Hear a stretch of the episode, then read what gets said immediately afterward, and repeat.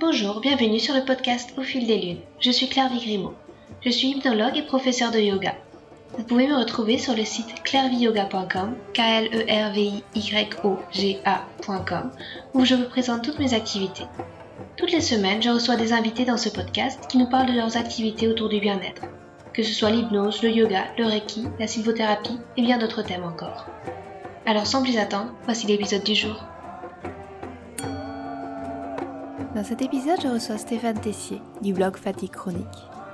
Son blog est une véritable mine d'or sur ce sujet où, depuis 2016, Stéphane capitalise toutes les recherches qu'il a entreprises via la lecture d'articles, des livres, le visionnage de vidéos et son expérience personnelle. Entre causes possibles et solutions envisageables à ce mal de plus en plus répandu à notre époque, il nous livre des pistes pour améliorer sa qualité de vie lorsqu'on sent que l'on manque d'énergie physique ou mentale au quotidien. Nous discutons d'abord de ce qu'est vraiment la fatigue chronique et de son histoire personnelle autour de celle-ci. Bien loin de donner des conseils péremptoires, Stéphane nous encourage à passer à l'action pour déterminer les solutions qui nous conviennent personnellement. Il nous parle alors des choses toutes simples à tenter, ne serait-ce que quelques dizaines de jours, pour voir si cela engendre une quelconque amélioration, et pour ne pas d'emblée se refuser la possibilité d'une expérimentation. Avec humour et humilité, il nous livre certaines implémentations qui ont marché pour lui, comme le jeûne intermittent ou l'arrêt du gluten et des produits laitiers, mais aussi ses flops, comme le protocole d'Andrew Cutler ou les douches froides vraiment prolongées. Malgré tout, de chaque expérience, il tire un enseignement, une solution à évincer, un recalibrage à apporter. Dans ses recherches pour lutter contre la fatigue chronique, il prend une approche multifactorielle, où la curiosité est ainsi la clé pour ouvrir une porte vers de nouvelles perspectives. Son discours est aussi un formidable encouragement à développer son sens critique. Il nous met en garde contre les pièges d'Internet, où les histoires à succès, soi-disant fulgurants, de telle ou telle solution miracle, auront toujours la part belle par rapport à celles souvent tues des tentatives infructueuses. Un épisode convivial qui donne envie de s'amuser à expérimenter différentes méthodes pour lutter contre la fatigue chronique. Bonjour Stéphane, je suis euh, ravie de te recevoir. Tu es euh, l'auteur derrière le blog euh, Fatigue Chronique. Est-ce que tu pourrais te présenter et nous raconter un peu ton parcours? Bonjour, enchanté. donc, mon parcours, il est d'abord assez flou parce que souvent, on aimerait pouvoir mettre une date bien précise ou un moment où on est, tombé fatigué, on est tombé malade. Moi, je me suis toujours un peu senti fatigué, alors avec un pic notamment dans mon adolescence, mais jamais quelque chose de, clair et c'est toujours été confus. Et, et j'ai toujours, depuis mon adolescence, même si ça a commencé de façon très légère, j'ai toujours voulu corriger cette fatigue et j'ai donc toujours voulu chercher quels sont les mécanismes. donc, d'abord avec la recherche à l'aide notamment de de contact de médecins, notamment avec l'aide de mon père qui était, euh, enfin qui est toujours d'ailleurs, mais il va s'arrêter, qui est cardiologue. Euh, donc recherché d'abord avec la médecine traditionnelle. Et puis quand j'ai vu que cette médecine traditionnelle pouvait rien pour moi avec la recherche de euh, solutions plus alternatives, donc là, j'ai commencé à fouiller partout sur Internet. Et puis en, en 2016, j'ai commencé à, me rendre compte que j'avais quand même un, gros patrimoine de recherche euh, et qu'il fallait que je le capitalise. Et donc, du coup, euh, j'ai créé mon blog, euh, le blog Fatigue Chronique, en 2016. Et donc, ça fait maintenant six ans que j'écris des articles et que j'explore tous les sujets. Et, et, et je me lasse pas. J'ai vraiment exploré énormément de sujets et je me lasse toujours pas. Et à chaque fois que je crois que j'ai fait le tour, je trouve un nouveau sujet et c'est génial. Et du coup, quelles ont été tes principales découvertes Déjà, tu as réussi à mettre euh, sous contrôle euh, cette fatigue chronique? Alors déjà, non. J'ai réussi à... Euh, sinon, je m'arrêterais de chercher.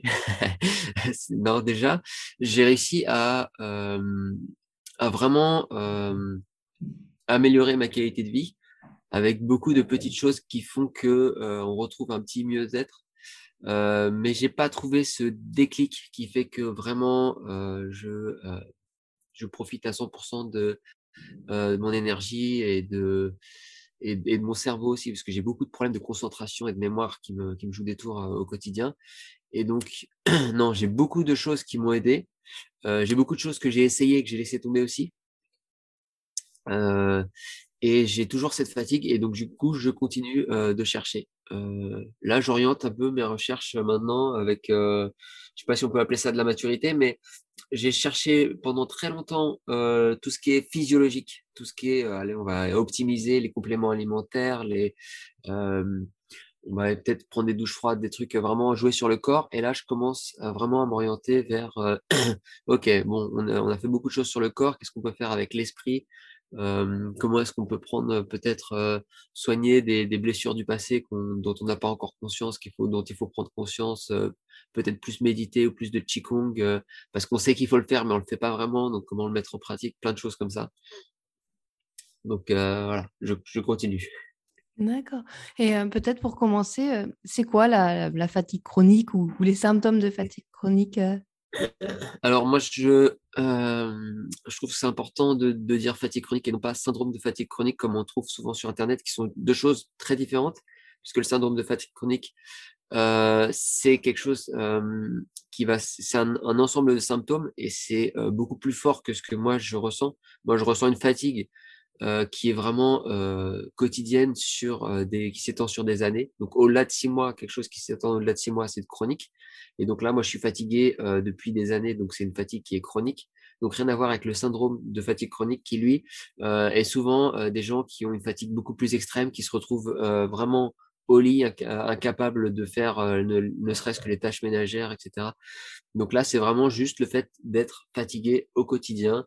Euh, j'ai des, des, fois besoin de faire la sieste. Alors il se trouve que je travaille depuis chez moi, euh, donc ça me permet souvent de faire la sieste, de me reposer. Euh, c'est ces petites choses-là qui, qui, font gagner en qualité de vie. Euh, j'ai toujours des, euh, des, problèmes de mémoire et de concentration. Et si je discute avec des personnes, je vais facilement décrocher de la conversation et il faut que je me, je me, remette dedans et je sais pas ce qu'ils qu'ils ont dit il faut que je les fasse répéter et, et plein de petits, petits mini handicaps, micro handicaps qui sont pas visibles pour les autres si je leur dis pas, mais qui sont là et qui sont quand même handicapants. Ouais. D'accord. Et est-ce que c'est pas quelque chose qui est de plus en plus généralisé, de plus en plus de gens se disent fatigués? Est-ce que justement en créant ce blog, tu as pas mis en, en évidence ce fait-là que beaucoup de gens se reconnaissaient finalement dans tes articles, dans ton parcours?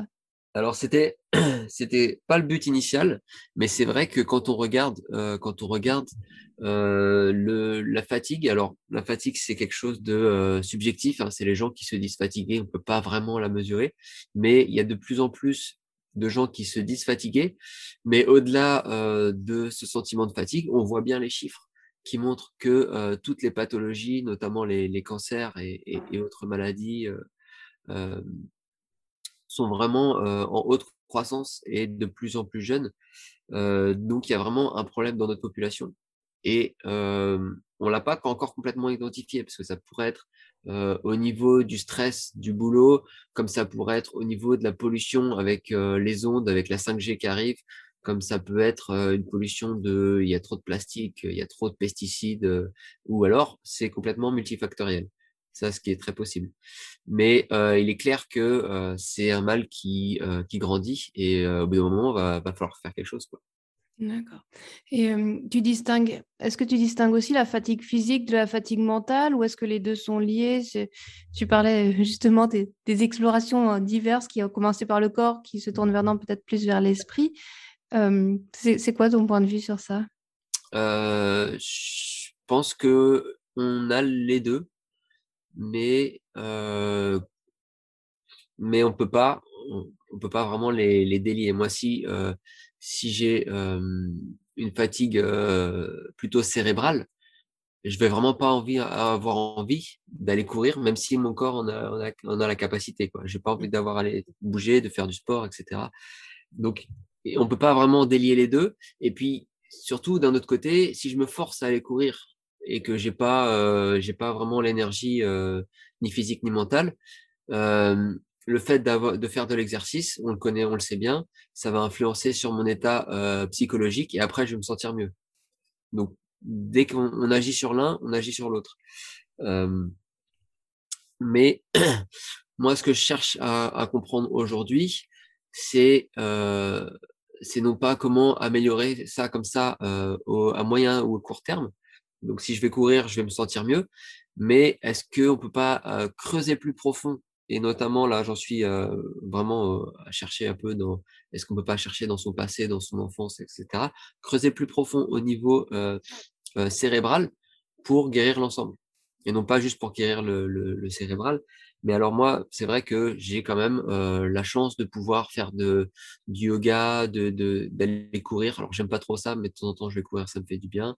Et voilà, du qigong, j'ai, pas trop de, de physiquement, j'ai pas trop de problèmes. D'accord. Et c'est quoi les outils qui t'ont aidé peut-être le plus à, mettre sous contrôle cette fatigue? Il y a clairement des améliorations avec l'alimentation. Donc arrêter l'alcool, c'est difficile, mais ça m'a beaucoup aidé. Je, bois encore, mais, de façon très réduite. Et en général, j'en paye un petit peu les conséquences. arrêter le café aussi ça m'a ça m'a libéré de beaucoup de stress. Et puis il y a tout ce qui est diminution. J'ai pas complètement arrêté, mais j'ai diminué beaucoup tout ce qui est gluten et produits laitiers, et on sent tout de suite un peu un, soulagement. Mais je pense que le plus efficace de tous, c'est le jeûne intermittent. J'ai du mal à faire des jeûnes prolongés, même s'ils me font beaucoup de bien. mais le jeûne intermittent, ne serait-ce que ne pas manger de, de petit-déj tous les matins, ça, ça, ça, libère vraiment l'estomac et le système digestif pour qu'il puisse se nettoyer et on se sent beaucoup plus léger que de manger constamment, constamment. Et je le ressens dès que je vais voir un peu ma famille et qu'on mange matin, midi et soir et qu'on mange trop. je suis complètement KO pendant deux semaines après parce que je suis complètement saturé et c'est l'horreur. Quoi. Donc là-dessus, ça, ça a bien marché.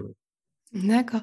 Et moi, j'étais venue aussi sur ton blog par un article sur la respiration, notamment sur la respiration butéco. c'est quelque chose que, sur laquelle tu fais attention. Tu parlais du yoga. Tu, pratiques la respiration ou c'est un outil Ouais, alors butéco, je me suis beaucoup inspiré des principes mais je fais pas les exercices euh, seuls comme ça, euh, où il y a des exercices où il faut se boucher la narine, etc. Mais euh, quand je fais, que ce soit du yoga ou de la méditation, je vais vraiment me concentrer sur ce fait justement d'avoir une respiration la plus lente possible pour faire monter ce, le, le, CO2 donc dans le sang et pouvoir retrouver cet état de, de calme et de, qu'on a dans, avec via Buteyko. Et je le fais même quand je vais courir, c'est-à-dire que quand je vais courir, je cours en fermant la bouche et en respirant uniquement avec le nez. Donc il faut pas aller trop vite, sinon c'est pas possible. Il hein, faut courir tranquillement.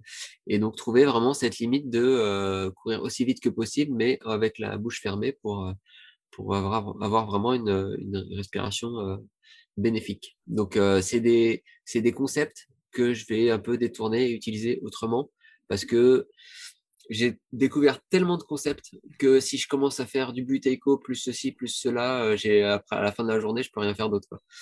Donc j'essaye de vraiment de les, mettre ensemble. Enfin, ce qui m'a fasciné aussi, euh, c'est en, parcourant ton blog, c'est la richesse des, articles et, des inspirations. Euh, ça, te vient d'où? Comment, comment se passent tes, recherches? Parce que la respiration, c'est vrai, on peut aller dans tous les sens. Il y a Buteco, il y a Vimov, il y a, il y a vraiment énormément de choses pour le mieux-être. J'ai fait du Wim Hof aussi, c'est assez, assez violent, mais c'était intéressant, mais j'ai fini par abandonner. Ouais. alors, pour mes sources d'inspiration, c'est une très bonne question. Bah, elles, sont, elles sont multiples. Il y a d'une part le fait d'aller lire des livres. Ça, j'aime bien parce qu'on s'enferme vraiment dans une vision d'un auteur et dans son univers. Et, et c'est vraiment assez agréable. Après, j'ai des personnes que je vais suivre sur YouTube. Et ça, c'est très pratique parce que parce que ça fait pas forcément perdre de temps dans le sens où je je vais pas forcément rester devant la vidéo à, écouter, mais je vais le mettre parce que c'est des gens qui parlent. je vais le mettre à côté de moi et puis pendant ce temps-là, je vais cuisiner ou je vais faire autre chose. Et du coup, tu tu peux comme ça avec en ayant les mains libres euh, donc, donc j'ai des sources euh, d'inspiration également YouTube. Euh, je lis des articles, beaucoup d'articles. Alors, ce que je fais pour lire des articles, c'est non pas les lire sur mon ordinateur, mais je les envoie sur ma liseuse et je les lis le soir. Ma femme ne comprend jamais parce qu'elle elle lit des romans, de la science-fiction, tout ça. Et elle me dit Mais pourquoi tu lis toujours des articles scientifiques? Là, ça va t'empêcher de dormir. Mais, ça ne m'empêche pas de dormir. Et, et c'est beaucoup mieux pour les yeux aussi que de passer trop de temps devant l'ordinateur. Déjà que je, suis, je fais des sites web, donc je suis déjà toute la journée sur, l'écran et j'ai facilement les yeux secs, etc. donc, on a les livres, les articles, les vidéos YouTube. Et puis, et puis, euh, mon apport personnel de je vais expérimenter ce que j'ai vu et je vais en tirer des conclusions. Et donc, je vais essayer de vraiment de, euh, de, de, donner un peu de personnalité à mes articles euh, avec tout cet apport personnel. et, et d'ailleurs, souvent, j'ai plein d'idées quand, quand juste quand je dors ou quand je médite, c'est là que viennent que viennent les idées. Donc il faut vraiment laisser se reposer le cerveau et là on a plein d'idées. C'est là comme ça qu'on fait des, des super articles. Et, je crois que tu expérimentes aussi beaucoup sur toi. Il y a des expériences qui se sont bien passées, des expériences qui se sont moins bien passées dans, dans cette recherche de, de, trouver un petit peu l'outil pour, pour lutter contre la fatigue chronique? Ouais, ouais, ouais. Euh, y a, je pense que la plus mauvaise expérience, ça a été euh, celle de euh, Andrew Cutler, qui est la, une méthode de chélation douce, où en fait, on a tous avec des quantités différentes des, des, métaux lourds dans le corps. Et donc, du coup, moi, j'avais été donc là, au début, ça s'était bien passé. J'avais été dans une clinique aux Pays-Bas, parce que j'habite aux Pays-Bas, euh, pour faire un test de provocation qui va te dire un peu quelle est la quantité, enfin, qui va essayer d'estimer la, quantité de métaux lourds dans ton corps. C'est pas toujours hyper précis parce que euh, si tes métaux lourds ils sont ancrés dans tes os ou plus profond de tes muscles, ils vont pas forcément tous sortir tout de suite. Mais ça te donne vraiment une première image, une bonne image de ce que tu as en, termes de métaux lourds dans le corps. Et puis, il m'avait dit, bon, bah, finalement, toi, tu n'es pas trop intoxiqué, ça va, tu n'as pas besoin de rien faire. Et moi, j'avais refusé ce diagnostic et j'avais dit, bon, je vais quand même essayer de voir. Euh, il y a un protocole qui est assez léger, donc je vais l'essayer. Et ce protocole d'Andrew Cutler, pour faire simple, euh, ça consiste à, euh, pendant trois jours d'affilée, prendre des gélules toutes les trois ou quatre heures, suivant ce qu'on prend, la nuit, y compris la nuit. Donc tu te réveilles la nuit pour prendre tes gélules et tout. donc ça, c'était un peu difficile au niveau du sommeil. Et puis ça créait énormément de fatigue. Et j'ai fait ça comme pendant plusieurs mois. Alors c'était des fois interrompu parce qu'il faut faire trois jours par semaine pendant X semaines. Il y a des gens qui font ça pendant, qui font ça jusqu'à plus de 100 fois, 150 fois. Euh, c'est difficile, c'est vraiment un protocole très difficile. En plus, il faut euh, prendre énormément de compléments alimentaires pour euh, compenser justement ce qu'on fait subir au corps. Quoi. Et donc j'avais beaucoup de fatigue et j'ai pas eu donc c'est beaucoup de contraintes et j'ai pas eu les bénéfices que j'espérais avoir. Au bout d'un moment, j'ai dû dire stop et j'ai arrêté mais ça m'a permis de découvrir quand même, il y a toujours du bon quelque part, ça m'a permis de découvrir une molécule qui est euh, l'acide alpha-lipoïque, qui est un antioxydant très puissant. Et euh, de temps en temps, quand j'en ressens le besoin, euh, au coucher, j'en prends une, une, petite gélule que je, que je fais moi-même parce que je, je, change un peu les dosages. Et, et c'est très efficace parce que ça me, je me sens beaucoup, beaucoup plus en forme le matin quand je me réveille. Alors, j'ai pas envie de créer une dépendance, c'est pas quelque chose que je vais faire toutes les nuits, c'est vraiment euh, quand je sens que j'ai besoin d'un petit boost, que je, suis vraiment pas en forme. Mais euh, j'ai créé un article d'ailleurs sur cette, euh, sur cette molécule qui est très intéressante. Mais il y a toujours du bon et du mauvais. Je pense que ça, c'était ma plus mauvaise expérience parce que c'est énormément de contraintes et t'as pas les bénéfices derrière. J'avais expérimenté sur les douches froides aussi. C'était, j'avais un, mental d'acier. Je faisais vraiment des douches froides de plusieurs minutes et le problème, c'est que mon corps suivait pas. J'avais vraiment la volonté de, stimuler mon corps et mon corps, il était, mon métabolisme n'était pas assez puissant. Et en fait, après la douche froide, bah, j'avais froid pendant des heures, pendant toute la journée, parce que mon corps c'était trop fort pour lui, il pouvait pas se réchauffer. Donc j'ai fini par abandonner parce que j'en pouvais plus. Mais voilà, là aussi, j'ai appris à recalibrer les douches froides et à prendre une douche plutôt euh, normale, chaude, et à la fin seulement euh, finir par une minute de, de froid seulement. Et là, je me, là, ça marche beaucoup mieux. Donc à chaque fois, c'est pas, ça peut pas être uniquement négatif. Il y a toujours un petit positif, il y a un petit quelque chose que je vais garder pour moi, pour ajouter d'une autre façon. Et voilà, il y a beaucoup d'autres, beaucoup d'autres expériences que j'ai fait. Alors je sais pas si je vais peut-être pas toutes les faire. Mmh. Et du coup, tu conseillerais aux, personnes d'expérimenter par elles-mêmes ce qu'elles ont besoin, ce qu'elles, vers, vers lequel elles ont envie d'y aller, ou alors il y aurait des conseils un petit peu génériques qui feraient du bien à tout le monde? J'ai toujours un peu du mal avec ces conseils génériques parce qu'on est vraiment tous différents et, et, et c'est un peu le problème d'Internet, c'est que c'est que il y a quelqu'un qui va avoir du succès avec l'arrêt du gluten, qui va avoir vraiment sa vie transformée parce qu'il y avait une petite intolérance au gluten qui traînait, etc. Et qui va aller, qui va aller faire un article et des vidéos dessus, etc. pour promouvoir ce sans gluten. Et, et du coup, quand on, quand on voit toutes ces gens qui mettent ces articles sur le sans gluten, on a, on a l'impression vraiment que c'est la, la, démarche à suivre. Et on n'a aucune idée en fait, de euh, quelle est la part euh, de gens à qui ça a fait du bien, quelle est la part de gens qui ont échoué. Parce qu'il y a, très très peu, voire pas du tout, de gens qui vont dire moi j'ai essayé le sans gluten et bah il s'est rien passé. Ça arrive, mais si tu veux, ils ont une visibilité qui est beaucoup plus faible que moi ça a transformé ma vie parce que le, les gens ont plus envie de cliquer là-dessus. Et donc on ne sait pas vraiment euh, euh, quels sont tous ces échecs, tous ces gens qui restent dans l'ombre. Et euh, c'est dur de savoir quand on se lance dans quelque chose avec quel pourcentage ça va marcher, avec quel pourcentage ça va pas marcher. Donc moi je conseillerais d'être curieux, d'aller voir, surtout pour l'exemple le, du sans gluten, où finalement ça, ça coûte rien. Je veux dire, on va essayer d'arrêter le gluten pendant deux semaines, c'est hyper simple. Et pourtant, pourtant, il y a plein de gens, mes parents, euh, par exemple, j'arrive pas à leur faire expérimenter. Ils sont butés. S'ils n'ont pas leur pain le matin, ils vont, euh, ils vont pas survivre la journée. C'est, vraiment euh, euh quelque chose qui est euh, profondément ancré. Et pourtant, il n'y a rien de plus simple que d'expérimenter. Euh, c'est stupide de passer deux mois à essayer de voir si ça va être bénéfique ou pas d'arrêter le gluten. on passe deux semaines à essayer, on sait, c'est bon. Là, il y a pas longtemps, j'ai fait fait un article euh, pour mes, euh, parce que j'ai mes mailing list associés à mon blog, j'ai fait un article sur le sel et j'ai dit euh, bon, on va faire une expérience. Euh, moi, j'ai fait, une expérience moi-même d'abord. Euh, j'ai pris du, sel, donc j'ai mis du sel dans un verre d'eau, je le bois tous les matins ou le soir, peu importe. Et ça m'a redonné de l'énergie. Donc, je voudrais que vous fassiez la même chose pour voir comment ça va, etc.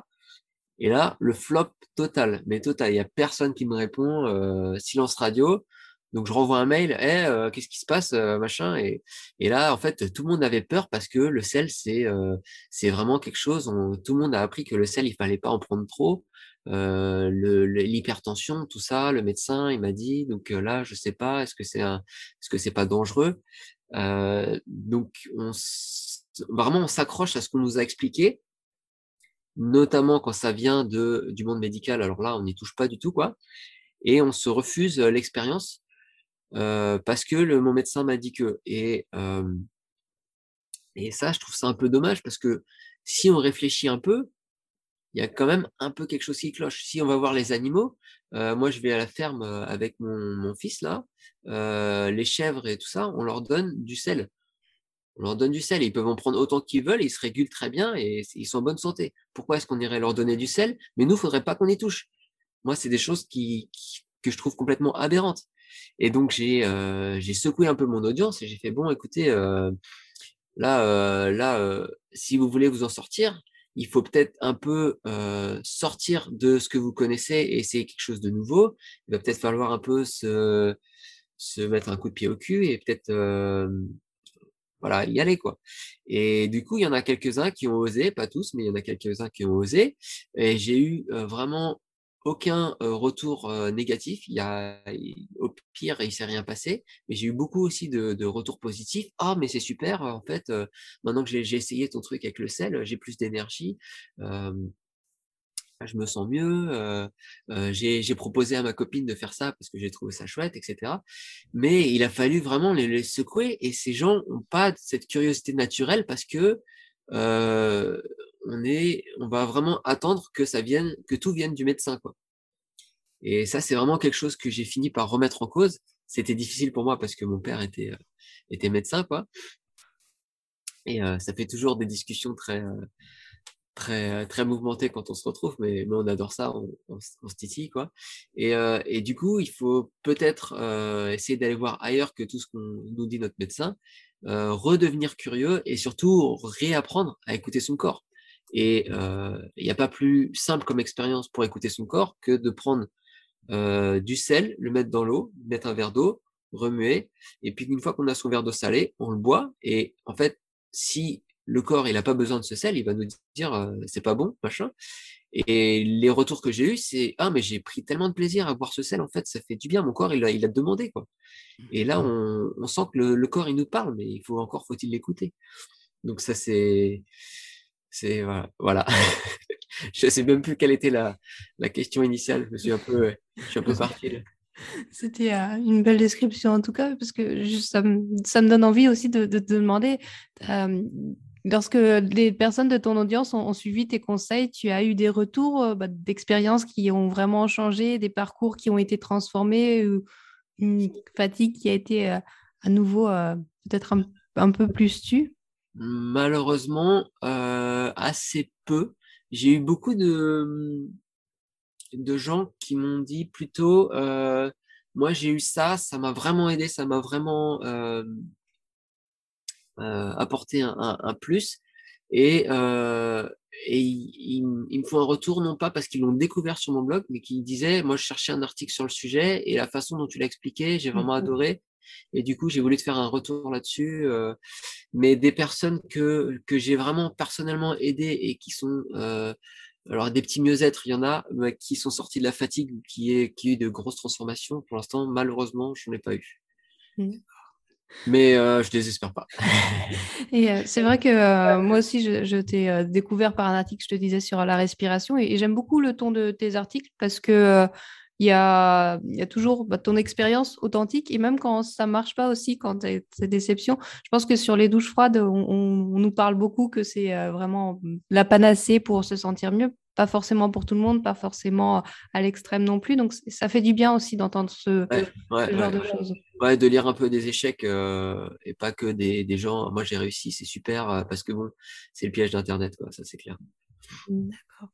Et vers quoi, du coup, est-ce que peut-être aussi, tu parlais de cette recherche toujours présente. Est-ce que tu penses que ça existe vraiment ce Graal pour lutter contre la fatigue chronique ou alors ça c'est forcément une multitude de choses sur lesquelles on peut agir? Est-ce que il existerait bah, Je pense que pour être en bonne santé, ce serait difficile de ne pas avoir une approche multifactorielle holistique, comme on dit. Euh, après, je pense que en, fonction des personnes, euh, il peut y avoir ce Graal, ouais. Il peut y avoir ce Graal. Euh, moi, j'ai lu des témoignages hein, de, gens. C'est souvent un petit peu multifactoriel. Il y a souvent plein de petites choses, mais il y a ce truc qui fait que la personne est, est, va beaucoup mieux. j'ai lu, par exemple, que des trucs aussi simples que de faire du, du Qigong toute la journée, ça a guéri des, des maladies euh, euh, euh, pas croyables. Mais en fait, quand tu lis ça, c'est quelqu'un qui a été euh, sorti de son contexte, qui a été mis dans une clinique de Qigong. Et donc, du coup, il fait du Qigong toute la journée, mais il y a peut-être énormément de d'ondes positives, des gens qui sont bienveillants à côté. Euh, c'est toujours difficile de savoir. Mais des fois, moi, j'ai lu des témoignages de gens euh, qui, euh, avec un simple déménagement, sont allés beaucoup mieux. Et on ne sait pas si c'est parce que euh, il y avait juste des relations toxiques, si c'était tout simplement le peut-être le même le wifi des voisins qui, qui, qui, leur tapait sur la tête ou on ne sait pas. Mais euh, des fois, le, le, simple fait de déménager, ça, ça, fait un déclic et ça peut euh, guérir une personne. Après, il faut trouver le truc. Euh, moi, j'ai lu quand même, là, il y, a, un peu le piège des métaux lourds. On a vraiment du mal à savoir ce qu'il en est pour soi-même. Est-ce qu'on a, on est intoxiqué ou pas? Mais il y a beaucoup de témoignages de gens qui sont allés beaucoup mieux parce qu'ils ont fait des chélations et qu'ils ont sorti les métaux lourds de leur corps parce qu'ils étaient intoxiqués. Et donc là, dans ce cas-là, bah, il y a vraiment des sacrés grâles pour ces, pour ces gens-là. quoi. D'accord. Et tu pourrais nous parler de tes projets futurs si tu as, en as ou quelque chose euh, Ouais. mon projet futur, là, je viens de lire un livre qui s'appelle Quand le corps dit non. Donc, c'est je l'ai lu en anglais, c'est When the Body Says No de Gabor Maté et qui et qui parlait, donc mon article va bientôt sortir là, qui parlait du fait que presque toutes les pathologies euh, euh, notamment les pathologies modernes qui, euh, qui sont vraiment en, en pleine effervescence, euh, ont une origine euh, cérébrale et notamment issue d'un stress et d'une anxiété chronique. Et c'est pas systématique, mais souvent c'est une anxiété qui peut venir de, de son enfance.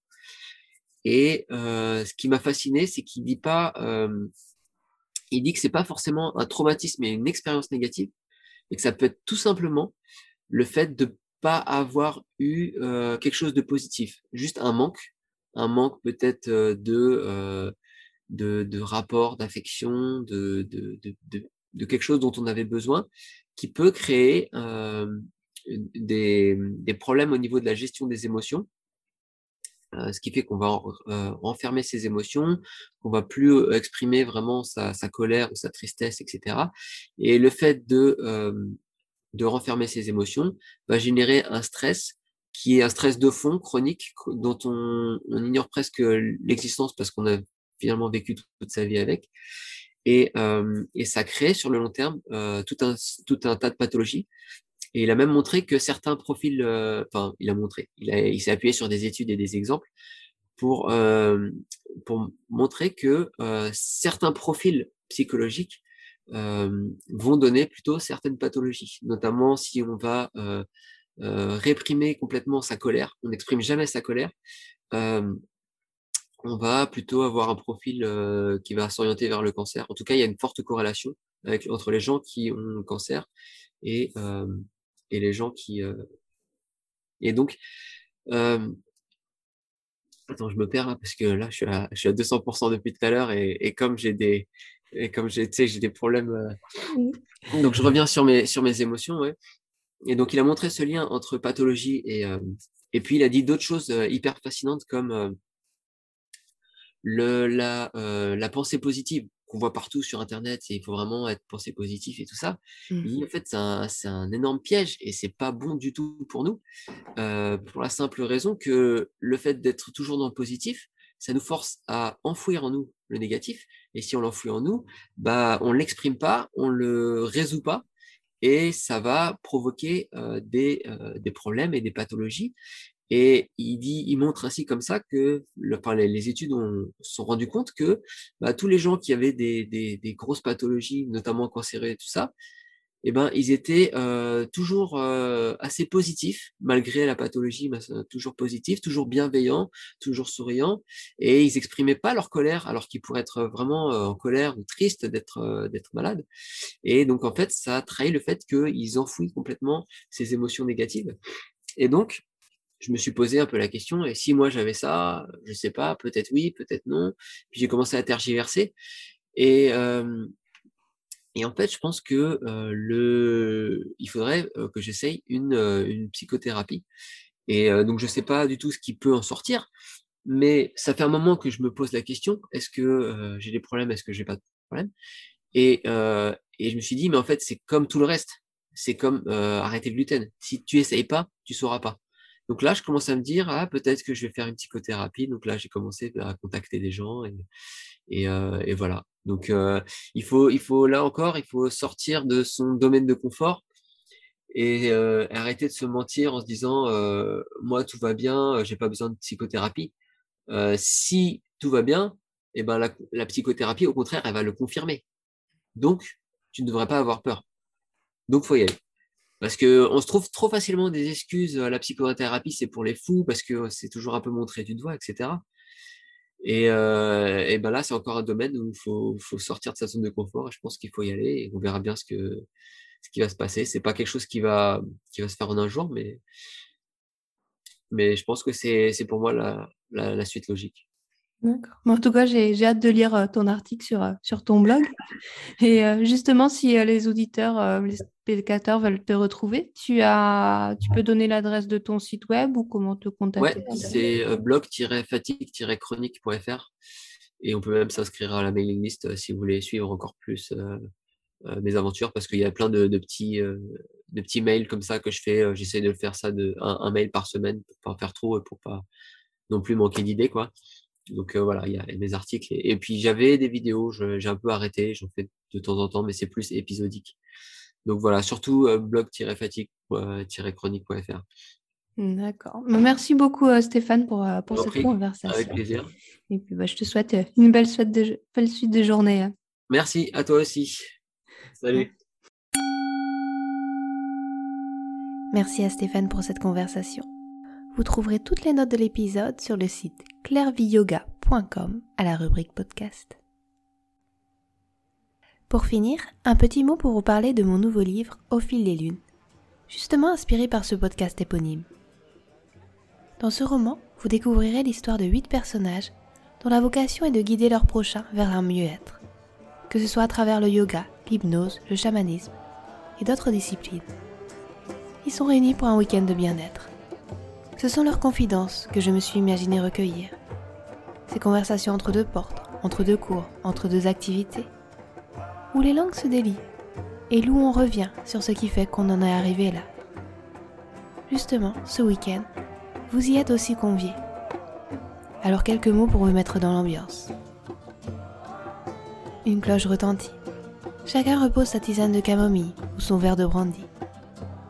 Il est l'heure de quitter la bibliothèque du manoir pour suivre Paul. Celui-ci vous mène au grenier de l'immense bâtisse pour une séance d'hypnose ludique. Cet atelier clôture la deuxième journée de la retraite à laquelle vous avez été convié. Au cours de celle-ci, vous ferez la rencontre d'une chamane, d'un herboriste, d'un maître reiki, d'une prof de yoga et des autres intervenants dont la découverte de leur mission de vie s'est faite non sans heurts, remise en question, doute ou compromis. Ce sont leurs confidences, recueillis au détour de conversations perdues, qui ont inspiré les huit nouvelles de ce livre, au goût d'escapade hors de son quotidien.